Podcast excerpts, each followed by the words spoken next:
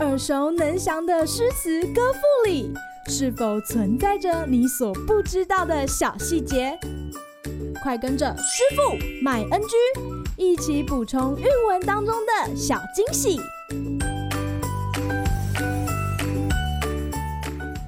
大家好，欢迎来到今天的师傅麦恩居。这次要来和大家分享的是杜甫的《咏怀古迹五首》的第一首。支离东北风尘际，漂泊西南天地间。山峡楼台烟日月，五溪一浮共云山。嗟乎事主终无赖，辞客哀时且未还。与幸平生最萧瑟，暮年诗赋动江关。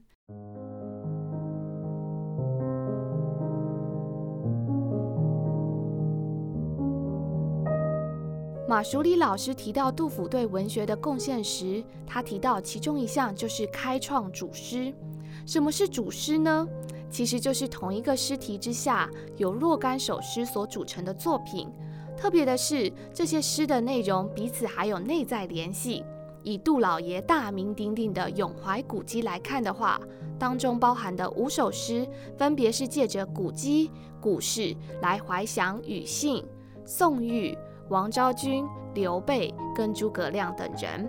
既称赞他们的丰功伟业，却也在诗中寄托自己仕途不顺、生活颠沛流离的感叹。这首诗是杜甫将自己的命运和庾信相比。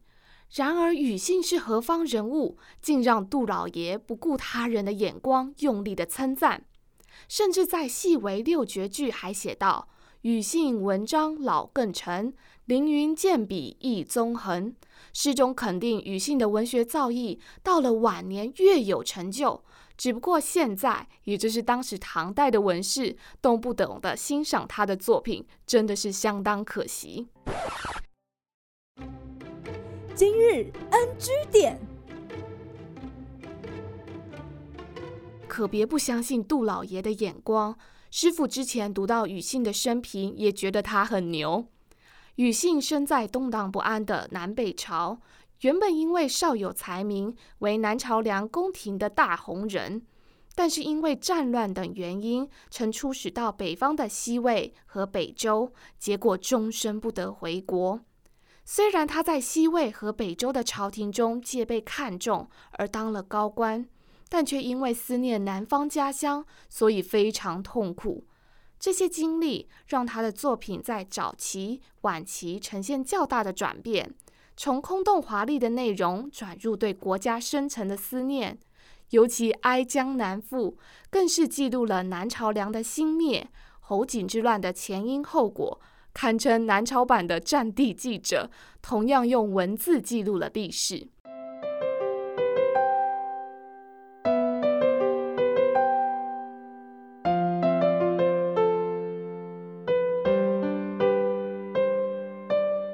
老爷仿佛是与信相隔两百年后的知音，因为安史之乱让唐朝气象将尽，而自己也流落到西南四川等地。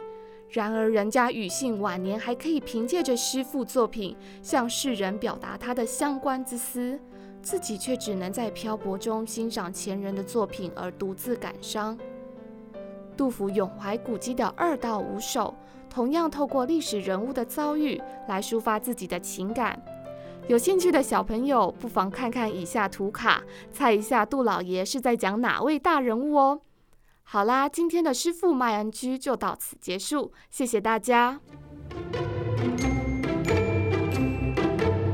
感谢收听今天的师傅麦恩居。